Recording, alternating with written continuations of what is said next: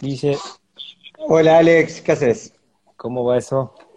Bien, bien, bien. ¿Vos, ustedes? Bien. Ya hay un montón de personas, no, nos lleva a saludarte y ya un montón de acá de amigas y amigos conectados para este tema tan, tan importante, ¿no? En este momento nos toca vivir. Sí. Sí. Che, eh, bueno, le, voy a contar un poquito a la, a, la gente que se va sumando. Eh, Por favor. Cómo sale un poco esta idea de, mm, eh, estamos ahí por abrir una puerta de un nuevo transgénico, ¿no? La aprobación de un nuevo transgénico. Y, a mí me, vinieron dos cosas.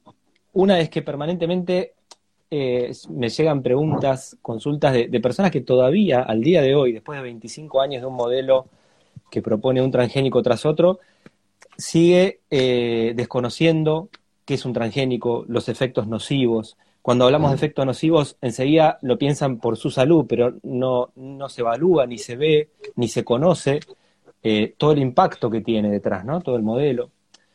Todavía se sigue dudando de, la toxicidad de los agrotóxicos, tipo glifosato o este glufosinato de amonio que trae el trigo, a pesar de que hay estudios.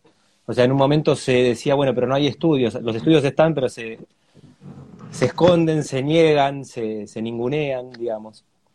Entonces, por un lado está esa realidad. Por otro lado, eh, nada, supongo que muchas personas ya te conocen. Guille eh, es biólogo, es filósofo, es docente en la UBA, es investigador de CONECET y acaba de sacar un libro que es, nada, yo lo recomiendo profundamente, eh, que se llama La ciencia sin freno.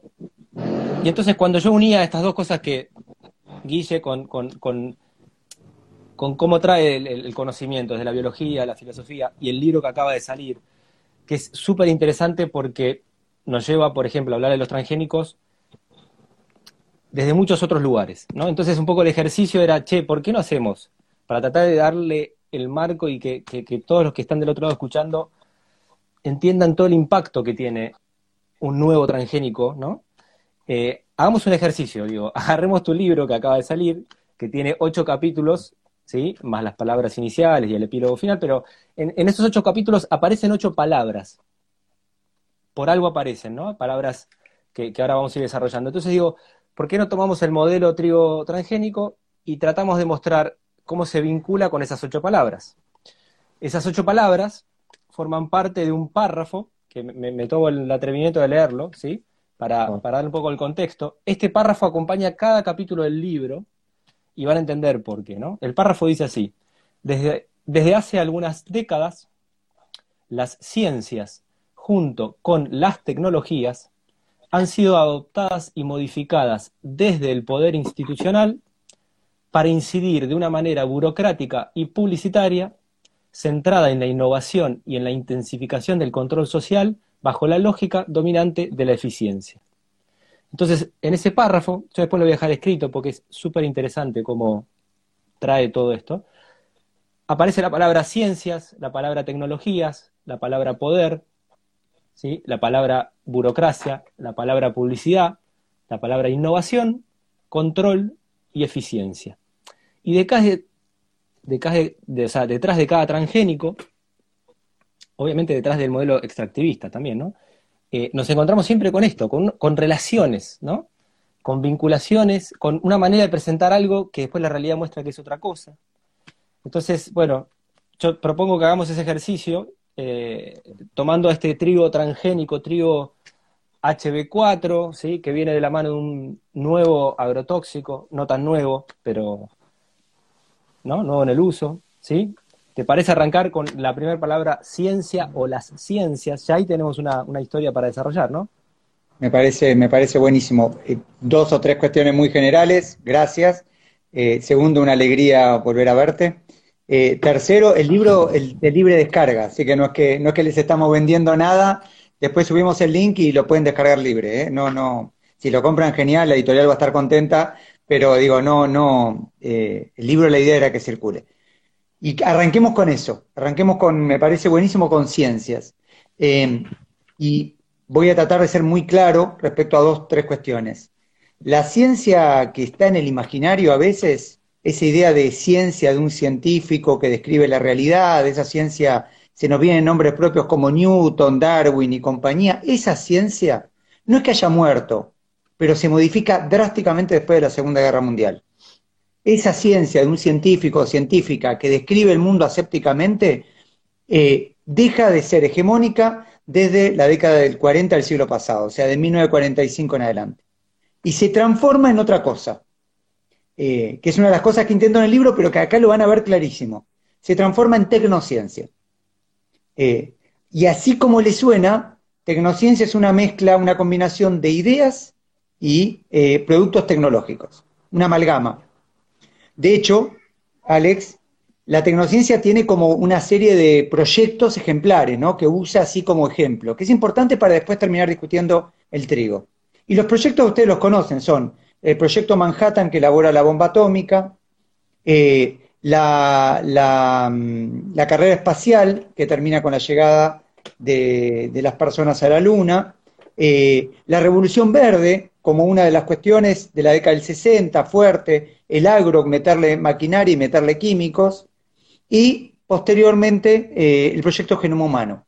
Pero en los cuatro proyectos es importante que vean, en general, muchos estados, en general, una forma de pensar que combina lo útil, ya, ya discutiremos con Alex, útil para quién, ¿no? Pero lo útil con lo verdadero, entonces van a escuchar a científicos y científicas hablarles de verdad, cuando en el fondo lo que estamos discutiendo es un transgénico, es provechoso o no para nuestra realidad cotidiana, eh, y eh, involucra mucho dinero, Alex.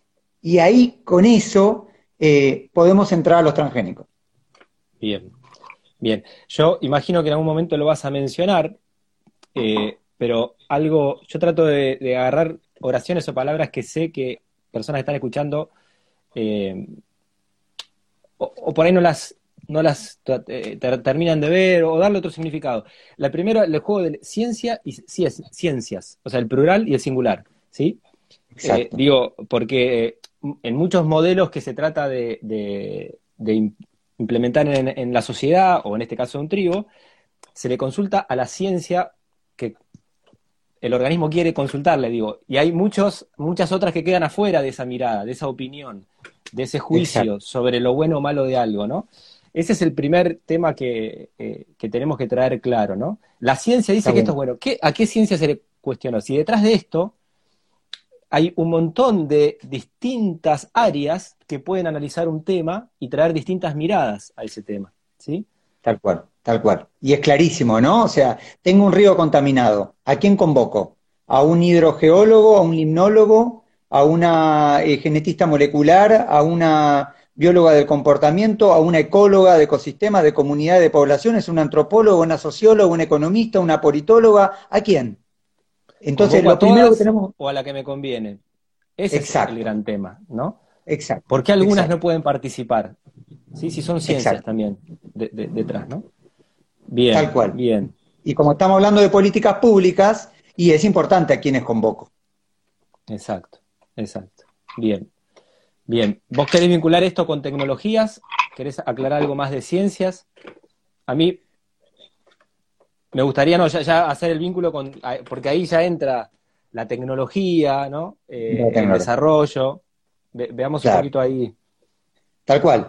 Lo que entra ahí es modificaciones de la década del 80 que en Argentina se concretan a mediados de la década del 90, dato no menor, pleno menemato, momento en el cual el Estado y todos sus controles se flexibilizan, personas como Solá que todavía toman decisiones, eh, entre gallos y medianoches aprueban los transgénicos, comparten ni siquiera traducidas al español, con bibliografía de la propia empresa vinculada, modificando los órganos de control como SENASA para que hoy se sostengan en la ética empresarial. Esto que estoy diciendo que se sostenga en la ética empresarial me lo dijo Guillermo Haidt, uno de los responsables de SENASA de la parte de agroquímico, no es que lo estoy inventando.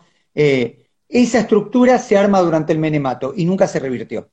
Entonces tenemos una estructura que está cumpliendo en un país que nunca tuvo reforma agraria, en un país eh, que tuvo eh, parcialmente esta revolución verde, en la década del 90 se quiebra, definitivamente se tecnologiza, se aplica el Fordismo, ¿no? Esta cuestión de la película de Chaplin, tiempos modernos, se aplica la tecnologización en el agro a más no poder, y se confía que, bajo determinadas promesas, que ya vamos a ir a la cuestión publicitaria, que esto va a generar eh, beneficios. Y se monta el transgénico, que si querés solo las cuestiones biológicas básicas, porque vi que, eh, la investigadora principal del proyecto nos acusa de no ser rigurosos, seamos rigurosos.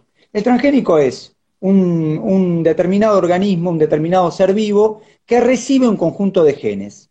En general pueden ser 5, 6, 7. Uno de esos genes le confiere, o dos de esos genes les confieren características. Esas características se llaman fenotipo, o sea, le da características o bien de resistencia a algo, o bien que exprese algo, ¿sí? Entonces, em, en, este, en los transgénicos, por, ejemplo, la famosa soja RR era resistente a Roundup.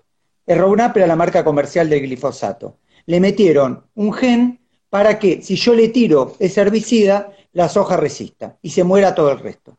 En el caso particular, el trigo que estamos hablando con vos, Alex, tiene dos características. Tiene dos.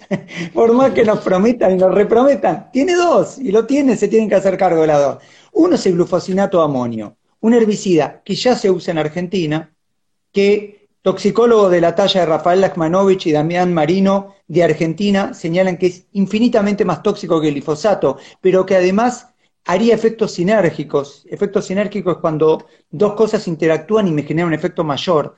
En general mayor, también puede ser menor, pero en este caso es mayor.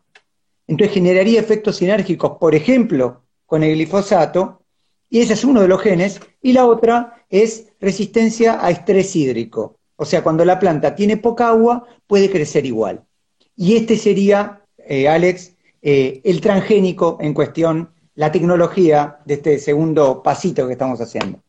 Sí, yo voy a agregar algo muy básico, pero es decir, la, transgénesis es, algo que naturalmente nunca sucede, sino que se, desarrolla en un laboratorio, digamos, ¿no? No tiene nada que ver con hibridaciones que los agricultores han hecho durante décadas o, no.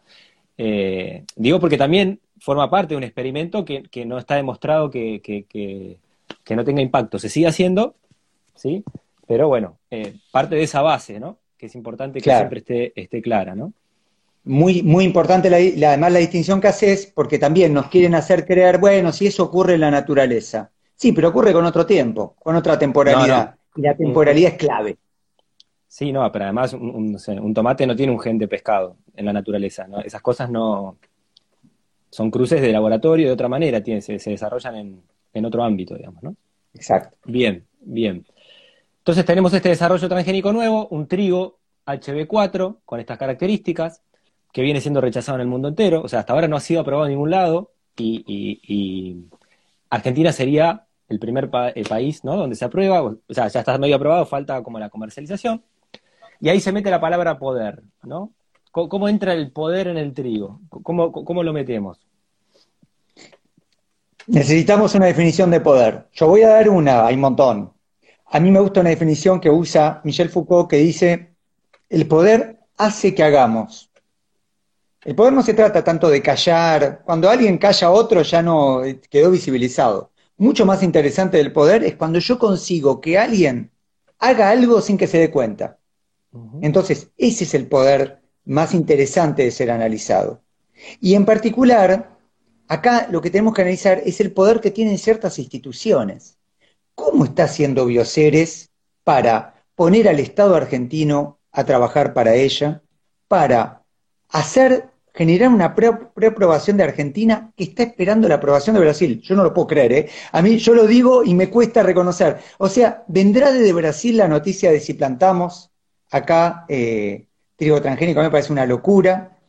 ¿Cómo está haciendo Bioceres para generar un acuerdo con dos instituciones públicas de infinito respeto, eh? CONICET, yo pertenezco a CONICET, soy investigador CONICET, y la Universidad Nacional del Litoral, que yo di varios cursos ahí, y de hecho Rafael Lachmanovich, que mencioné también es de ahí, una universidad hermosa, ¿cómo es que se pone al servicio una institución pública eh, para empresas? Y ahí, Alex, permitime solo una referencia histórica. ¿Saben cuándo se generó este tipo de alianza Estado-empresa, en el cual el Estado eh, de alguna manera subsidia en términos materiales, en términos de recursos humanos a la empresa, con el neoliberalismo. Eso fue un invento neoliberal montado en, Sudamérica, en Chile, motorizado en Argentina por Menem y por la dictadura, pero finalmente motorizado por Menem, y se montó. Es lo que estamos viendo, para que no haya ninguna duda, que no nos digan desarrollismo, es un o soberanía, es un proyecto neoliberal. Bien, acá hay un montón de cosas todavía para aclarar. Primero, antes que, que todo esto, mencionaste a Rafael Lachmanovich, ¿sí? y a Damián Marino. Hace muy poquito hiciste un vivo con ellos tres, y ahí hay algo eh, que se relaciona con lo que dije al principio. Damián Marino y Rafael trabajan en el CONICET, pero en áreas diferentes, y de distintos lugares han mostrado, hay estudios detrás que ellos han hecho, la toxicidad del glifosato y del glufosinato, ¿sí? de amonio. Ese vivo está guardado en tu cuenta, y además pueden buscar a Damián Marino, lo encontrás por todos lados, si buscas por, por internet, están todos sus trabajos científicos aprobados, digo, para que vayan viendo un poco lo que ya está demostrado eh, de la toxicidad de, estos agrotóxicos que van acompañando al, transgénico. Después, una breve descripción de qué es Bioceres, porque sé que del otro lado hay personas que no saben qué es Bioceres, y estaría buenísimo que definas rápidamente qué es. Bioceres es una empresa argentina, parte de la argentinidad acá reivindica ¿no? esta cuestión, que surge hace muy poco de una alianza entre otros de tres pesos pesados. Recuerden estos nombres, ya los conocen. Uno, el rey de la soja, Grocopatel. ¿Sí? Segundo, el responsable del agro en Grupo Clarín. Grupo Clarín, Huergo. Tercero, el conocidísimo, archiconocidísimo, lo conocimos con los chanchos, lo conocimos con la vacuna AstraZeneca, lo conocimos el sexto millonario argentino, Hugo Sigman. Bioceres nace de esta alianza a mí después me pueden decir, lo que pasa es que vos haces el juego a Monsanto. No, Bioceres es un monstruito local que tenemos, perdón, me hago cargo del sustantivo, eh, que de alguna manera se ha encargado de hacer lobby y de poner en juego esto que vos decís, Alex. Por primera vez, el primer trigo eh, eh, del mundo transgénico y usar nuestro territorio y nuestros cuerpos como modo experimental. Bien. Traigo dos párrafos que, creo que los, los, tomé de una nota que hizo Darío Aranda para la revista Mu La Vaca, para mostrar unas cositas. Cuando sale la aprobación de este trigo, Fernández dice eh, que el SENASA no encontró objeciones científicas para su aprobación desde el punto de vista de la aptitud alimentaria humana y animal. Y después, en relación a Conavia, que ahora vas a contar qué es Conavia, dice, señala que los riesgos de este trigo no difieren significativamente de los cultivos no transgénicos. No se aclara acá que Senasa y Conavia eh, analizan los estudios que hacen las propias empresas que desarrollan el producto. O sea, no analizan un, estudio eh, de, cualquier otra fuente, ¿no? Es así. Corregime si me equivoco. Sí, sí, sí. Y tiraste dos instituciones que de vuelta, ¿no? Nos traen otra vez a lo mismo. Y es clave, eh, se ve, ¿no? Se ve, es el, vínculo con la historia y el vínculo con el presente. Eh, voy a contar, mm, yo en particular mi investigación la hice en Senasa, eh, y acá tengo la página de Conavia, de en, qué año empieza Conavia. Ya lo saben en qué año empieza Conavia. 1991 Argentina regula las actividades relacionadas con organismos genéticamente modificados de uso agropecuario. Para eso se crea la Comisión Nacional Asesora de Biotecnología Agropecuaria. O sea, SENASA es el órgano que se genera también en la década del 90 con una fuerte presencia empresarial para aprobar a los transgénicos. Pongo, fíjense cómo se prepara el terreno. Fíjense que es un terreno además, y además compañeros y compañeras, independientemente de quién decidan votar. Esto hay que revertirlo. La estructura que dejó el menemato nunca fue tocada.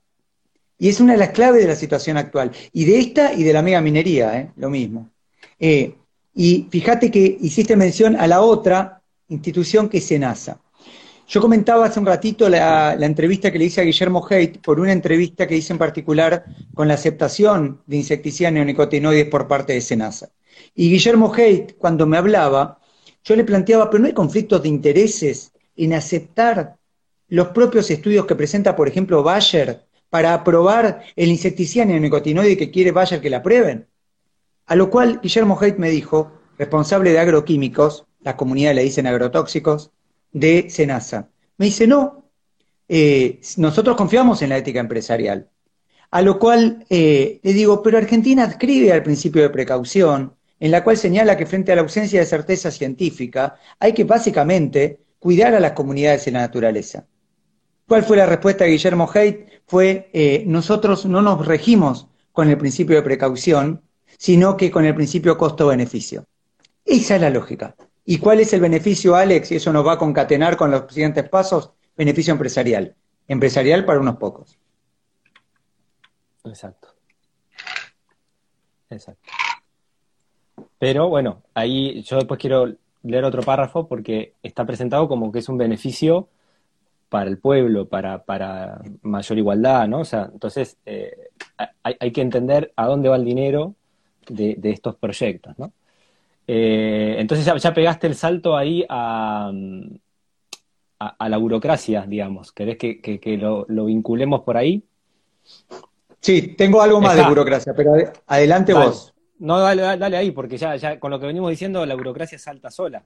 Claro, la burocracia, eh, yo acá, si, tienen hoy a la noche mucha ganas de deprimirse, pueden ir, pueden ir al cuento de, Frank Kafka, que es uno de mis escritores favoritos, eh, que es en la colonia penitenciaria. Después, en todo caso, me lo preguntan, en la colonia penitenciaria. Eh, es como el ejemplo de la burocracia. La burocracia es poner acentos en los medios y no en los fines. O sea, yo preocuparme cómo se hace algo y no preocuparme con eh, las consecuencias que eso tiene. Todos sufrimos burocracia cotidianamente. Vamos a una oficina y nos dicen, a usted le falta el papelito amarillo, y nosotros decimos, sí, pero yo quiero cobrar porque si no, bueno, pero a usted le falta el papelito amarillo.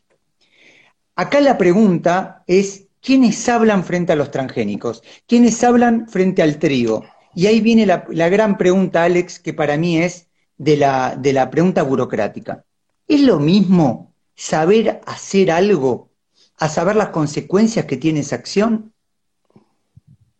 O sea, cuando yo tengo la capacidad técnica de hacer algo, que puede ser algo tecnológico o no, puede ser un transgénico o puedo ser gritarle a mi hija, yo tengo dos hijas, a gritarle a mi hija. Yo también estoy por saber cómo elaborar eso.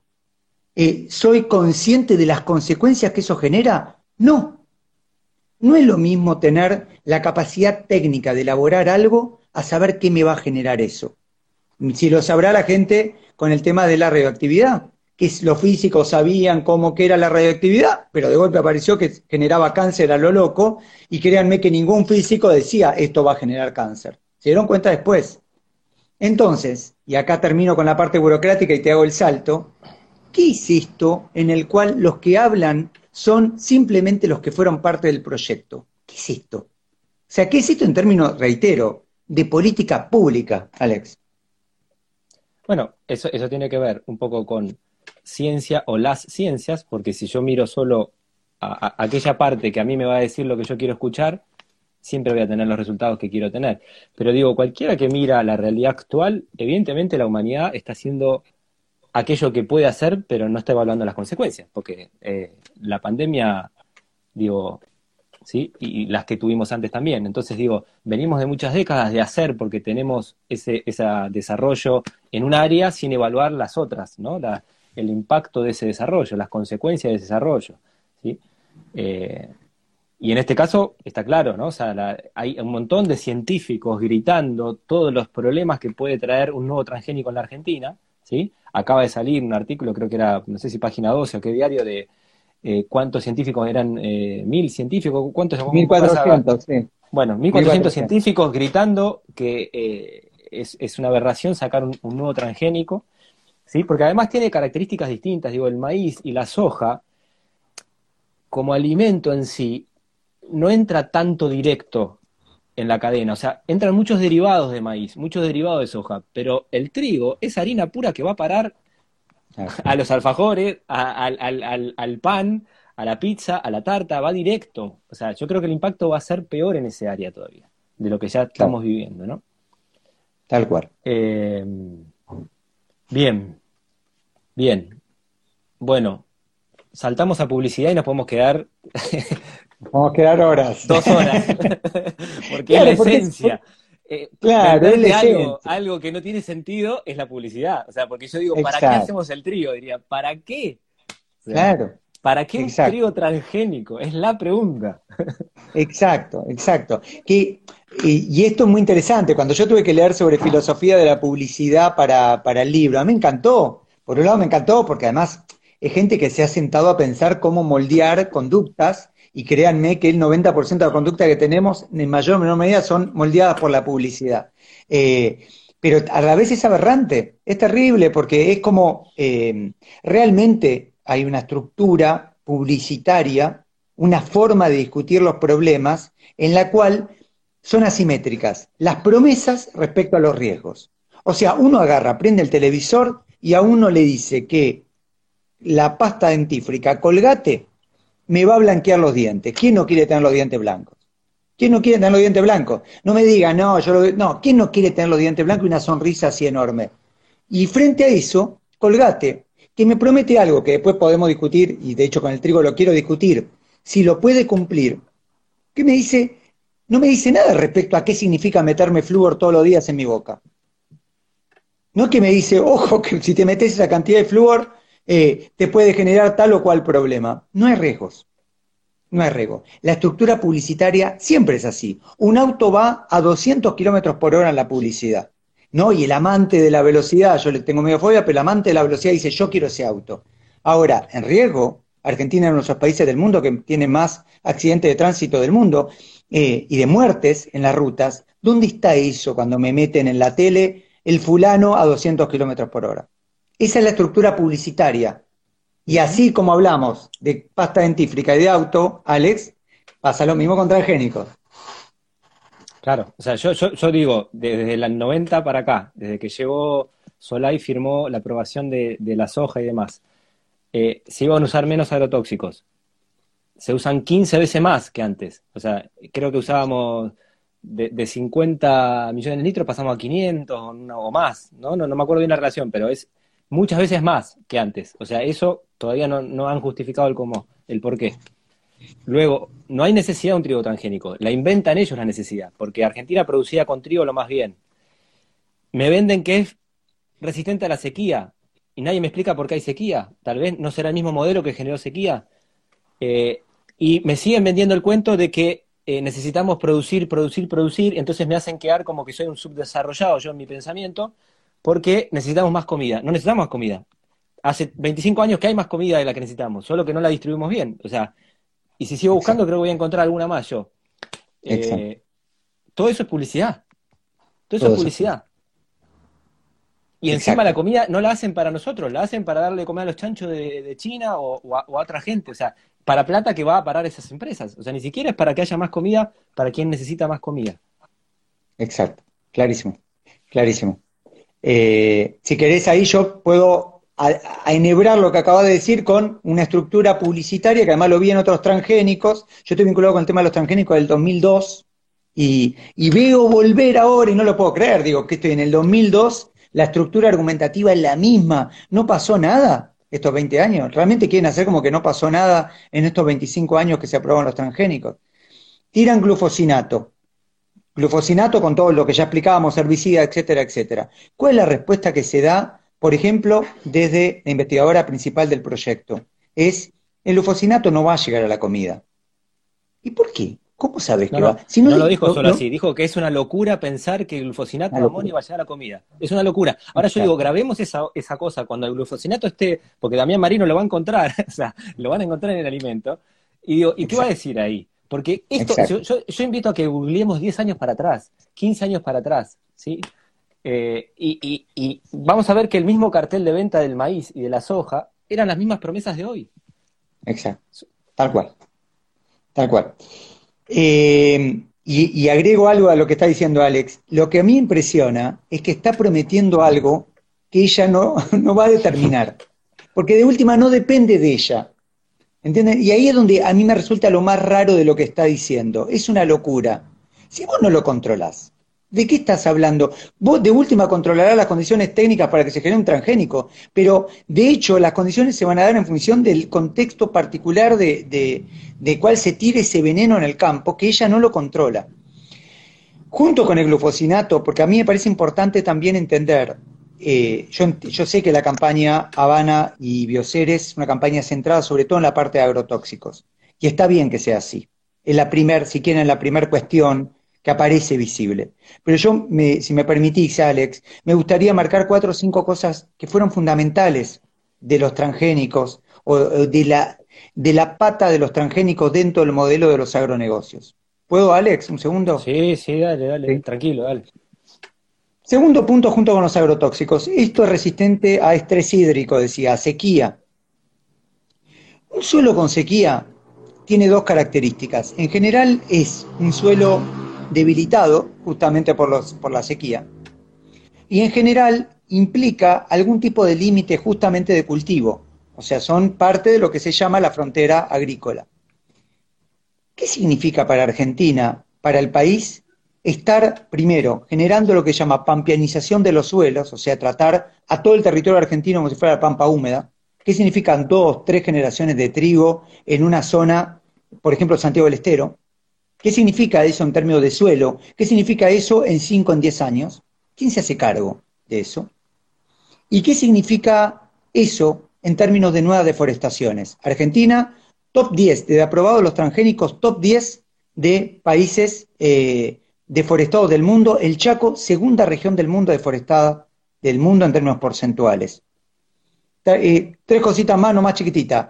El trigo eh, tiene principalmente autofecundación, pero tiene cerca los registros que presentan Fernando Frank y otros compañeros y compañeras, es hasta un 14% de fecundación cruzada. O sea, se va a contaminar el trigo no transgénico del transgénico. ¿Quién se hace cargo de eso? Los transgénicos se sabe perfectamente que eh, incentivaron la, concentración en propiedad y uso de la tierra. O sea, aumentaron la desigualdad social. 50% de pobres, créanme que no es porque nos cayó un meteorito encima. Es con parte de una matriz productiva. ¿Quién se hace cargo de eso? tenemos al casi el 95, estamos llegando al 95% de las poblaciones en grandes ciudades. Si lo sufrimos ahora con la pandemia de COVID, ¿quién se hace cargo de eso? ¿Quién se hace cargo de las abejas muertas? ¿Quién se hace cargo del 50% de los apicultores perdidos en el camino? Nadie, Alex, es estrategia publicitaria.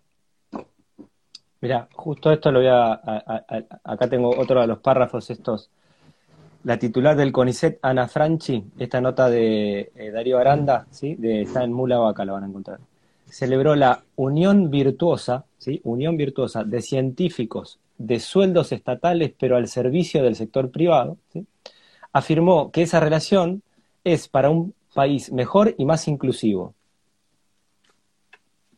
La gente se va al campo, cada vez se hacina más en las ciudades, cada vez hay menos gente trabajando en el campo, o sea, es menos eh, fuente de empleo, ni hablar de después de los efectos que tenemos en, la salud, ¿no? porque en todas estas áreas del trabajo que hizo Damián Berseñasi con, eh, con los campamentos sanitarios ¿no? en Rosario y alrededores, eh, donde áreas de, agronegocio, de agrotóxicos y cómo enfermedades como el cáncer, ¿no? infertilidad, abortos espontáneos y demás, problemas de tiroides y demás empiezan a aumentar en zonas donde se viene haciendo durante décadas este modelo de, de, agronegocio con transgénicos y agrotóxicos. Pero bueno, acá vuelve a ligar esto, la publicidad y cómo está vendido, ¿no? Para un país mejor, más inclusivo. La plata se la llevan estas, estas mega empresas, ¿sí? Que son dos o tres que, que, dominan un negocio, o sea. Eh, bueno, y saltemos ahí al otro, no sé si vos querés agregar algo acá, pero yo cuando estaba hablando de esto, yo me llevaba a la próxima, ¿no? a la próxima palabra que teníamos, porque es, es innovación la próxima, ¿no? Si digo bien. Innovación, vos, la decís y ya te, te, te obnubila, ya, o innovación. Opa, lo que me vas a hablar ahora. Claro. Voy a hablar en contra de la innovación. O sea, innovación, o sea, no puedes no innovar.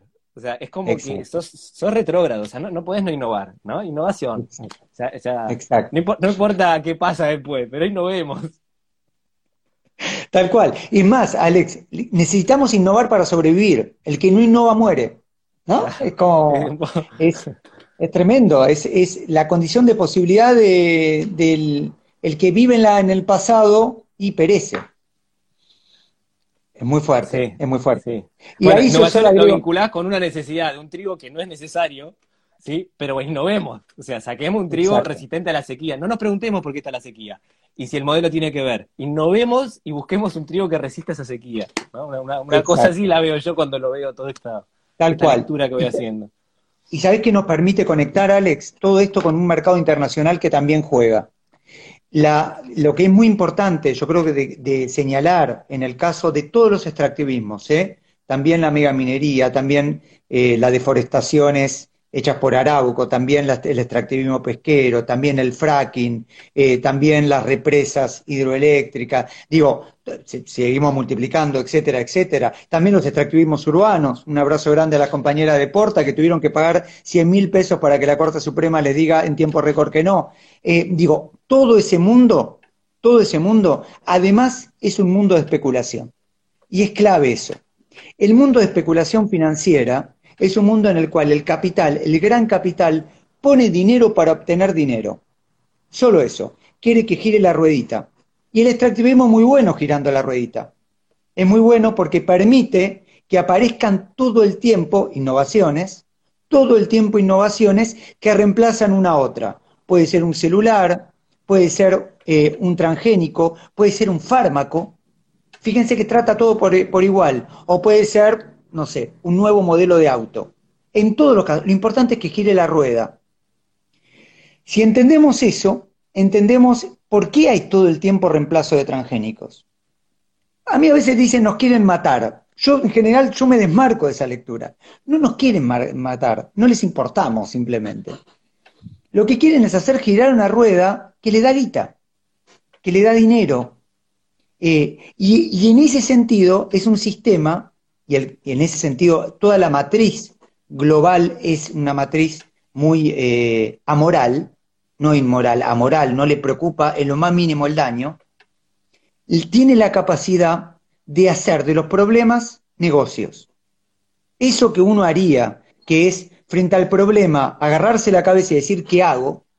Acá hacen negocios. Escúchenme, tenemos sequía, producto de mal uso del suelo, no solo a nivel local y regional. ¿A ustedes les parece que la solución es tratar como si no hubiera sequía? O más bien buscar la manera de que se revierta la sequía. Tenemos sequía. ¿A usted le parece que la solución es montar mega factoría de cerdo ahí? ¿O es terminar de matar el suelo? Entonces, logran hacer, logran hacer eh, innovaciones, esto, esta palabrita que estuvo muy bueno, como te detuviste, de los problemas tenemos pocas abejas, bueno, hagamos abejas electrónicas. Tenemos eh, problemas eh, genéticos con la comida que nos genera intolerancia, bueno, busquemos modificar genéticamente. Y si ensayamos no comer eso, no, eso no se puede, porque no podemos mirar atrás.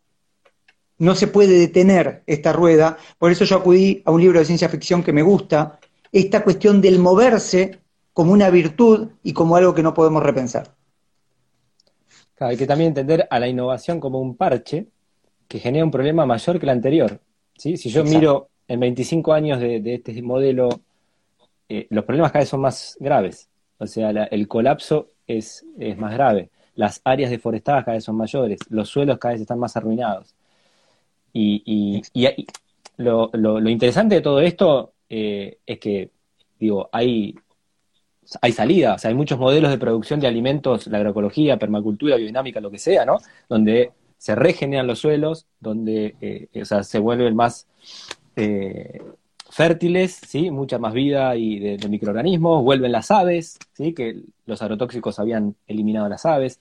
Hay, hay casos, yo me acuerdo cuando empecé a investigar todo lo de las carnes de pastura en Argentina, había un, primer modelo que me, interesó, fue el de la, la Alianza del Pastizal, ¿no? Que ellos creo que estaban en Santa Fe, en, lugares donde mm, había vacas y fueron reemplazadas por la soja, ¿no? Entonces, después de unos años de eso, los agrotóxicos terminan matando aves y las aves se van, o, se mueren o se van. Entonces empiezan a desaparecer. Claro, hacen alianzas con ganaderos para que vuelvan a ser eh, eh, ganado de pastura y vuelven las aves, ¿no? O sea, así de simple, ¿no? Y como esos modelos de regeneración tenemos muchísimos ejemplos para traer. Eh, lo que pasa que ahí, bueno, estas, esta burocracia, estas alianzas de poder, ¿no? estas mezclas entre, entre empresas privadas y, políticas públicas no se, da, no se daría. No, Bueno, ahí vamos a, la próxima. ¿Querés agregar algo más de innovación? No, no, estamos, estamos. Solo, solo la cuestión del cambio. Quiero, para mí es muy importante que se vea que permanecer para el sistema es contrainsurgente. Hacer las mismas prácticas de algo que se viene haciendo es algo que no está dentro del esquema. Me importa mucho que se comprenda esto porque es parte de la locura. Uno, de, uno tomaría el esquema contrario para la vida de, cotidiana nuestra, que es si las cosas más o menos van bien, si yo la estoy pasando bien, si no le hago daño al colectivo, y bueno, sigo como estoy. No, el, sistema necesita lo contrario. El sistema necesita moverse. Mm. Sí, hay que plantearse que el planeta es uno. O sea, no, es que eh, lo, agotamos y pasamos al próximo, después pasamos al próximo, ¿no? Porque en este modelo pareciera ser eso. No, vemos los límites, y los límites están, ya están mostrados claramente. Estamos entrando unas décadas eh, que pueden ser muy, muy, muy eh, problemáticas, ¿no? En este sentido, ¿no? Donde el agua ya va a ser un problema, bueno, la contaminación que tenemos. Bien, la próxima que tengo marcada es control, ¿no? Dentro de este párrafo. Control. Que ya de alguna manera había estado claro con el tema de, del poder, esto de que el poder hace que hagamos y el poder nos vigila, el poder nos controla. ¿Y cómo nos controla acá? Y ya vimos que hay algunas formas encubiertas. Y si aprueba algo que contamina, como el trigo, y es una manera de controlar. Si va, si yo, y esto hubo otros antecedentes de otros transgénicos, si yo cultivo un transgénico que si le pongo al lado algo no transgénico me lo contamina y me está obligando a hacer algo que no quiero hacer.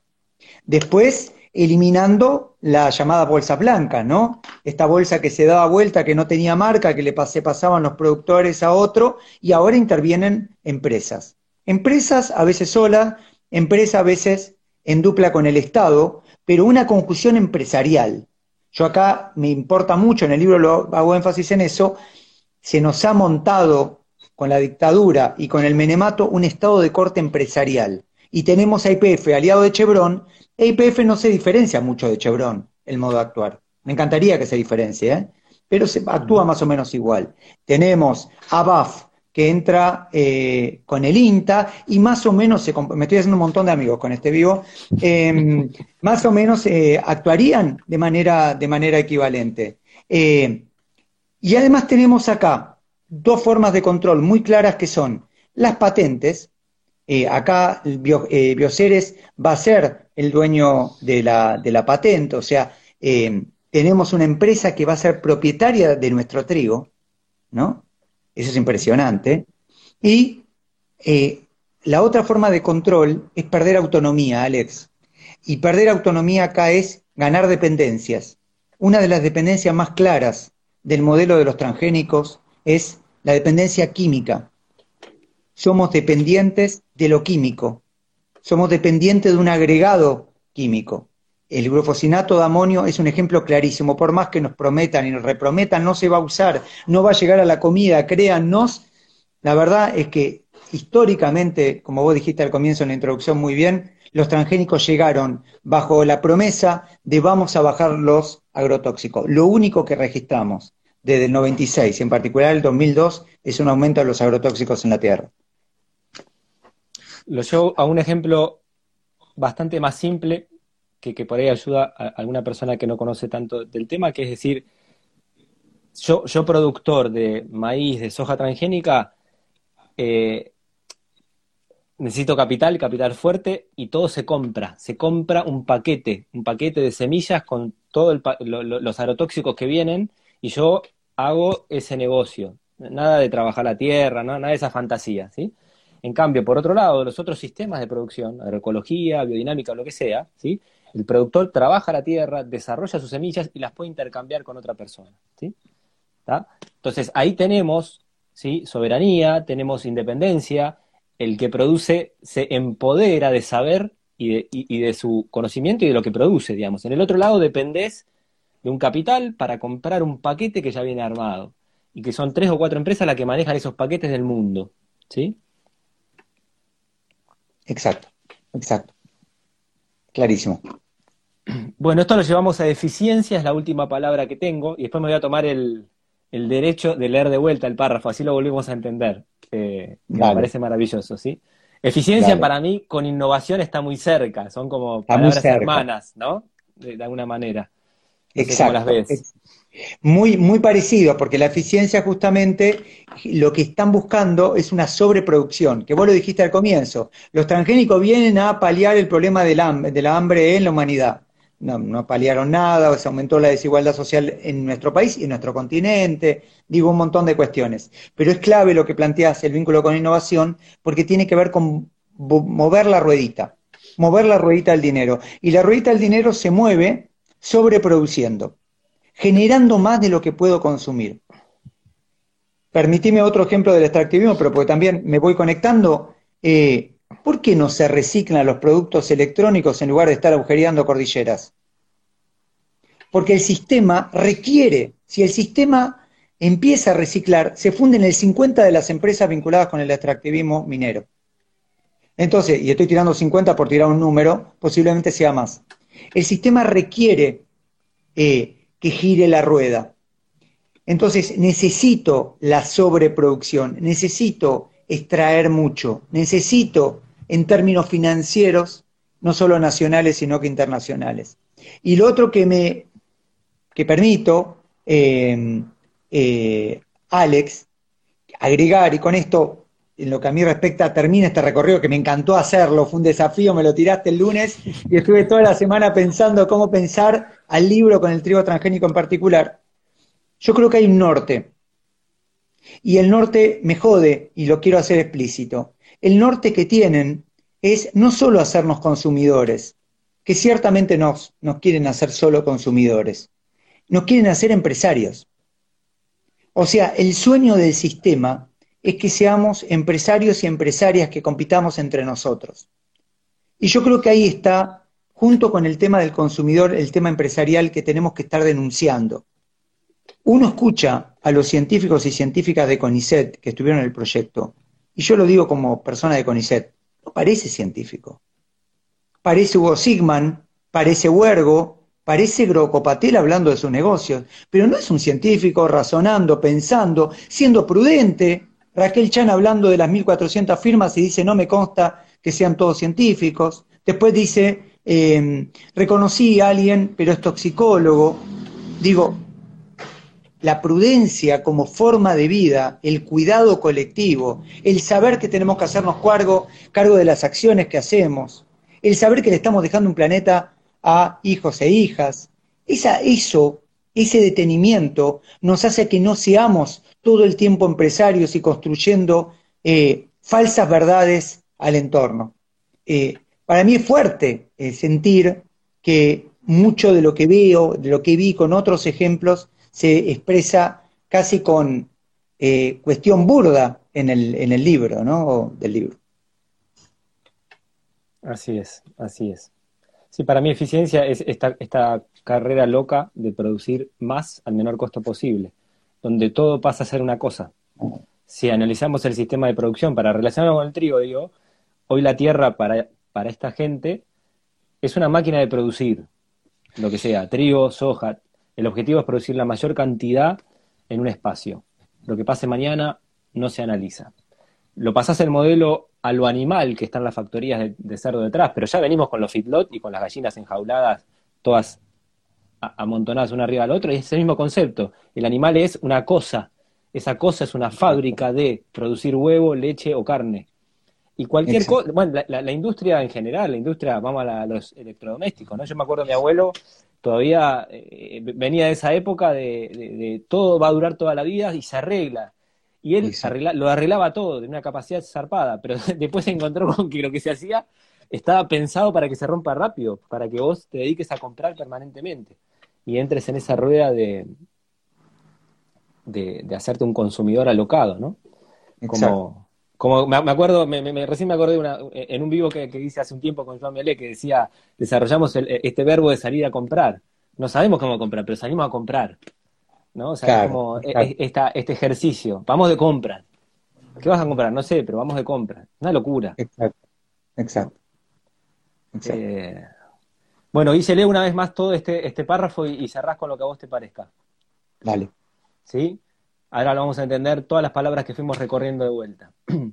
Desde hace algunas décadas, las ciencias, junto con las tecnologías, han adoptado, eh, han sido adoptadas y modificadas desde el poder institucional para incidir de una manera burocrática y publicitaria centrada en la innovación y en la intensificación del control social bajo la lógica dominante de la eficiencia.